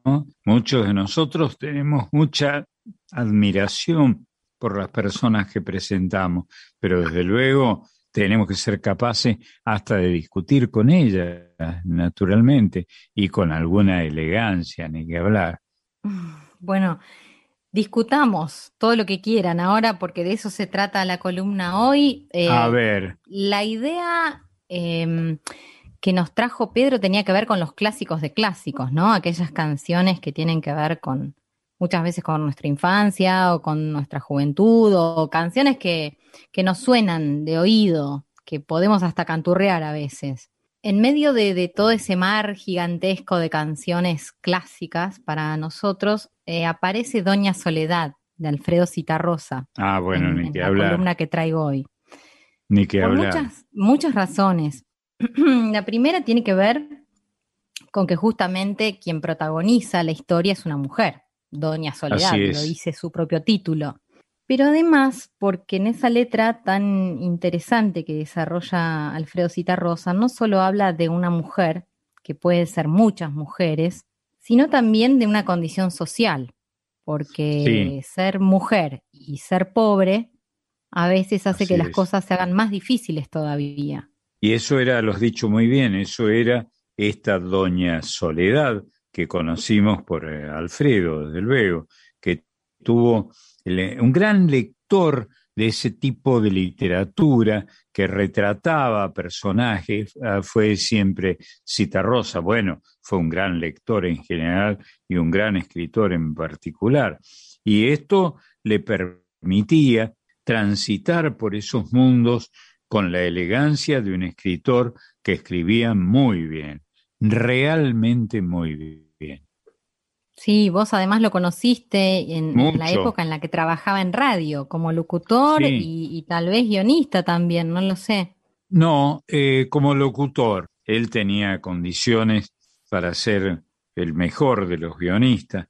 Yo, en cambio, era guionista, siempre fui libretista y le escribí muchas cosas para Alfredo Citarrosa, que era locutor. En la vieja radio, los libretistas escribíamos para los locutores y para los actores, y Citarrosa era locutor. Qué maravilla, qué mm. bueno, qué bueno poder haber trabajado juntos, ¿no? sí, sí, sí, sí. Sí, un placer, ¿eh? Un enorme placer. además de aprender se discutía con Alfredo, ¿no? que tenía sus propias ideas, era de izquierda, se había afiliado al Partido Comunista en aquellos años, hace tantos ya, ¿no? En los 70, imagino, creo recordar. Y era un placer, era un placer ver cómo marcaba los libretos Cita Rosa en aquella radio en la que se trabajaba con libretos, ¿no? Que ustedes no han llegado a conocer, me parece, ¿no? La forma en que marcaba con flechas, con, con, con signos extraños y la forma en que decía, con una tonada muy uruguaya en la manera de hablar, de hablar de los uruguayos de aquella época, ¿no? De los 70, sí. Estuve conversando con Norberto Chav, que, que de música rioplatense sabe, pero una enormidad. Y, y, bueno, y teniendo la suerte de tenerlo como compañero de Radio Nacional, por supuesto pensando en, en Cita Rosa y también en Doña Soledad, conversé con él. Le digo, a ver, algunos datos para destacar de esta historia o, de esta mujer a la que hacemos alusión. Ahí nomás me paso unos apuntes que voy a compartir con ustedes y que, y que, dicen que Doña Soledad fue el primer candombe que compuso Cita Rosa. Creo que, que Apareció por primera vez en un simple editado en Uruguay en el año 1968 como promoción del álbum que saldría posteriormente, que fue ese álbum Yo sé quién soy. ¿no? Un, gran título para un disco. En una de sus actuaciones, dijo Alfredo Citarrosa, presentando esta canción de la que hablamos, y acá lo voy a citar textualmente, el candombe que seguidamente vamos a interpretar está dedicado a un personaje de la realidad que yo veía limpiar la vereda de mañana, cuando vivía en el barrio sur de Montevideo. De tardecita la veía sentada tomando mate, vivía en un lugar llamado Medio Mundo, el conventillo Medio Mundo del que hablamos también.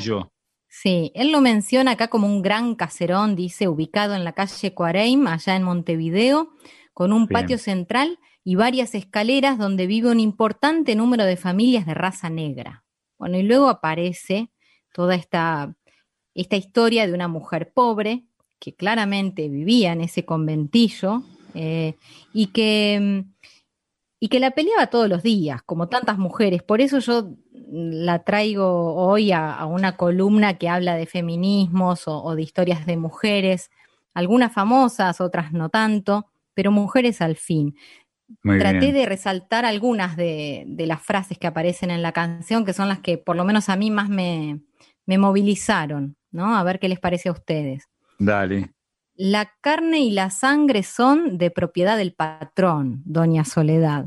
Cuando Cristo dijo no, usted sabe bien lo que pasó. Qué bárbaro. Ahí mezcla eh, algunas cosas, todas conducentes al mismo asunto. Era aquel citarrosa comunista que esta corriente mm, política había produjo en todo el continente y en el mundo entero grandes influencias y algunas notablemente buenas, ¿no? Como las que estamos mencionando, las de Alfredo Citarrosa, que a veces firmaba como Francisco Iribarne, estoy recordando, ¿no? Te traigo una vez más a la historia de Doña Soledad, esta mujer que hoy traemos de la mano de Alfredo. Alfredo dice, usted para conversar hubiera querido estudiar. Cierto que quiso querer, pero no pudo poder. Eso me encanta. Ese juego de palabras de quiso querer, pero no pudo poder es genial. Juego de palabras de, Alfredo, ¿no? Que, las manejaba con una enorme soltura. Y sigo, porque antes de ser mujer ya tuvo que ir a trabajar. Y sobre el cierre, casi te diría, de esta canción, algo que si no te moviliza es porque no tenés fibras. Dice, usted se puede morir, eso es cuestión de salud. pero no quiera saber lo que le cuesta un ataúd, ¿no? Le habla a una persona que de verdad este, no tenía un dintel, como dice en alguna estrofa de, la canción. Que el dintel es, eh, son céntimos en el eh, viejo Uruguay, ¿no? Es como si dijéramos guita aquí en la Argentina, palabra que ya está posiblemente en desuso. Pero guita. o mango, o un mango, ¿no? No tenía un mango. Eran centavos, este, y al mismo tiempo era el nombre de todos los centavos juntos, la guita, ¿no? Bueno, y para rematar esto, quiero decirles que no vamos a escuchar la voz de Alfredo Citarrosa interpretando a Doña Soledad, sino de una mujer que lo conoció bastante, Alfredo, una mujer que nosotros tenemos el gusto de conocer, vos más, Marcelo, que nació en Clorinda que se crió en Corrientes, Ah, que se llama Nacha Roldán. Sí, claro. Era muy citarrociana, Nacha, muy, muy citarrociana. Cantaba como citarrosa, cantaba muy bien, muy, muy bien, Nacha, para hablar en pasado, ¿no? Una enorme cantante, pero era citarrosa con faldas. Claro, claro que sí. Ella misma dice, estaba condenada a cambiar algo y la vida me presentó la posibilidad de que Alfredo Citarrosa estuviera ahí, grabando, pero sin posibilidad de cantar porque estaba perseguido y censurado por razones políticas.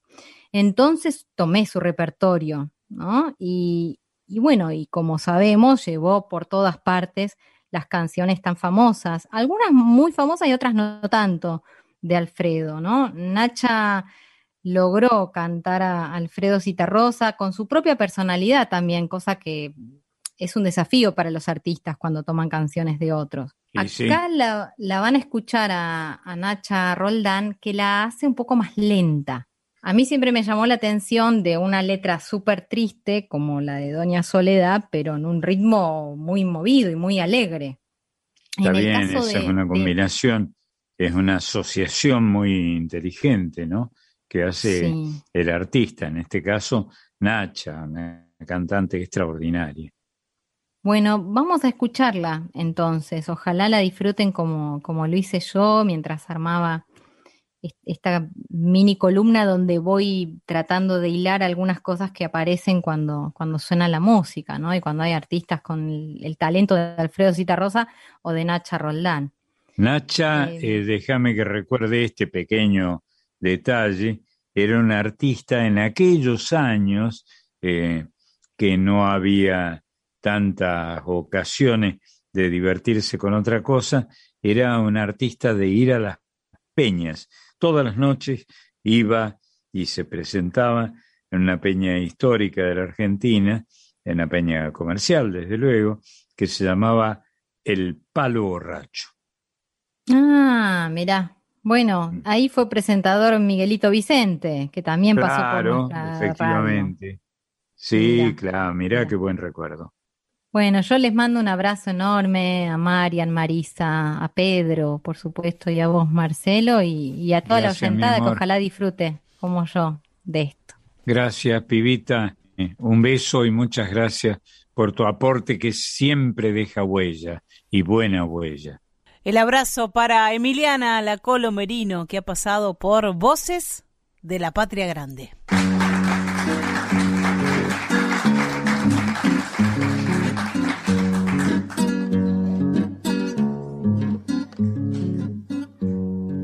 Mire, doña Soledad, póngase un rato a pensar.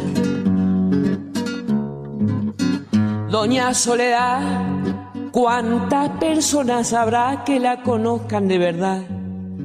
Yo la vi en el almacén peleando por un vintén.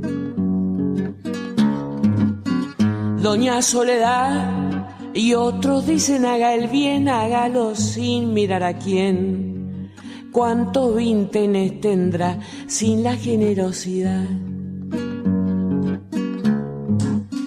Doña Soledad, con lo que pueda comprar el pan y el vino nada más.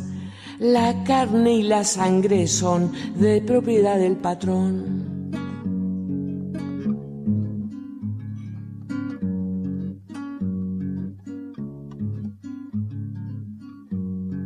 Mire, doña Soledad, yo le converso de más. Doña Soledad, y usted para conversar hubiera querido estudiar. Cierto que quiso querer, pero no pudo poder. Doña Soledad, porque antes de ser mujer ya tuvo que ir a trabajar. Mire, doña Soledad, póngase un rato a pensar. Doña Soledad, ¿qué es lo que quieren decir con eso de la libertad? Usted se puede morir, eso es cuestión de salud. Doña Soledad, pero ni quiera saber lo que le cuesta un ataúd. Doña Soledad, hay que trabajar, pero hay que pensar, no se vaya a morir. La van a enterrar, Doña Soledad, Doña Soledad, Doña Soledad, Doña Soledad, Doña Soledad,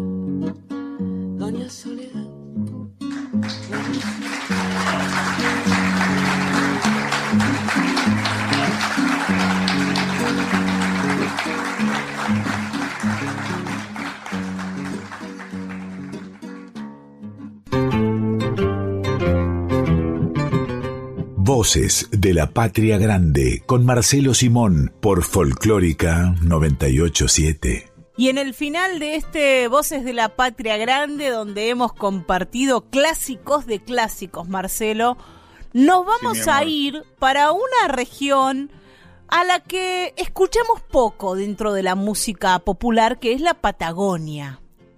Es cierto, es cierto. Es como un país aparte, ¿no? Desde el punto de vista de la difusión de, de sus hallazgos de toda naturaleza, ¿no? Hallazgos musicales y poéticos.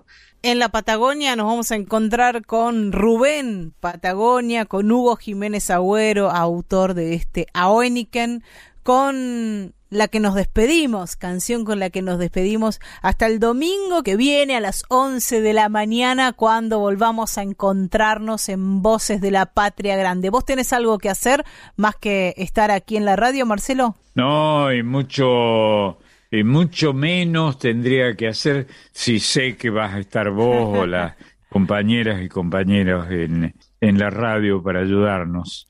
Entonces nos reencontraremos. Un gran abrazo y hasta el domingo que viene. Un beso, chiquita. Muchas gracias. Hojeando un libro que se llama La Patagonia Trágica de José María Borrero, y en una de sus páginas dice textualmente,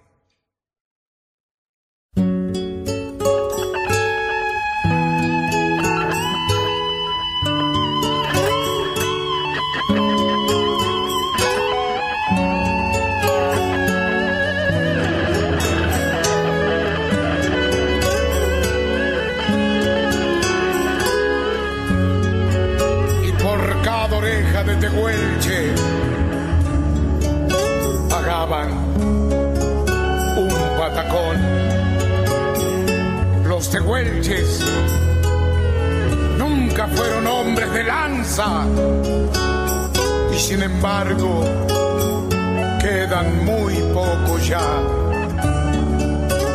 Es por eso que le vamos desde aquí un ruego para aquellos verdaderos dueños de esas tierras,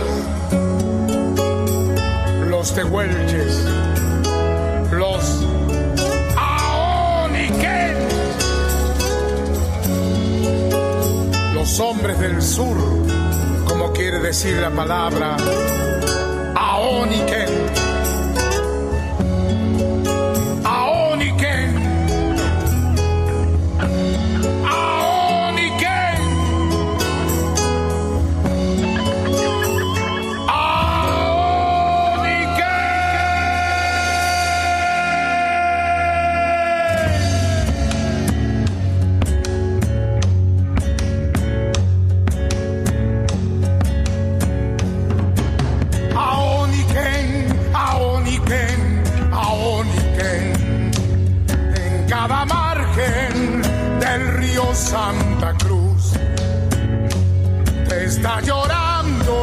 Silencio en el azul. Por donde ayer paso dibujó la cruz al viento, guanaco cazador, boleando al tiempo, guanaco cazador, boleando al tiempo. Aoniken, Aoniken, Aoniken todo era tuyo, el mar, el río, el agua, el cielo, el resplandor del sol fugaz sobre la nieve. Eras el rey, errante soñador de los desiertos, plumaje de ñandú, oleando al tiempo, plumaje de ñandú, oleando al tiempo.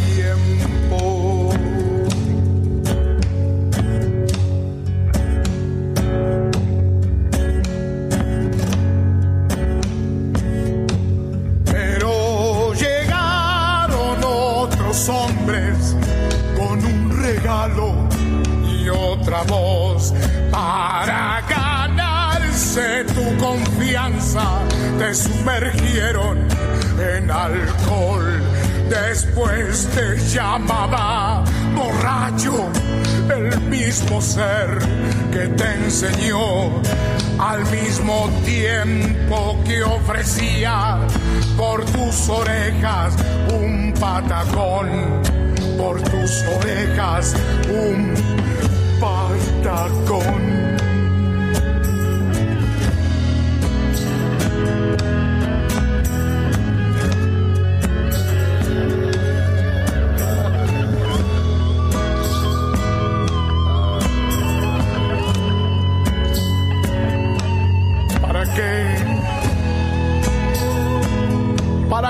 Se pregunta el viento de ayer? Aquel que besó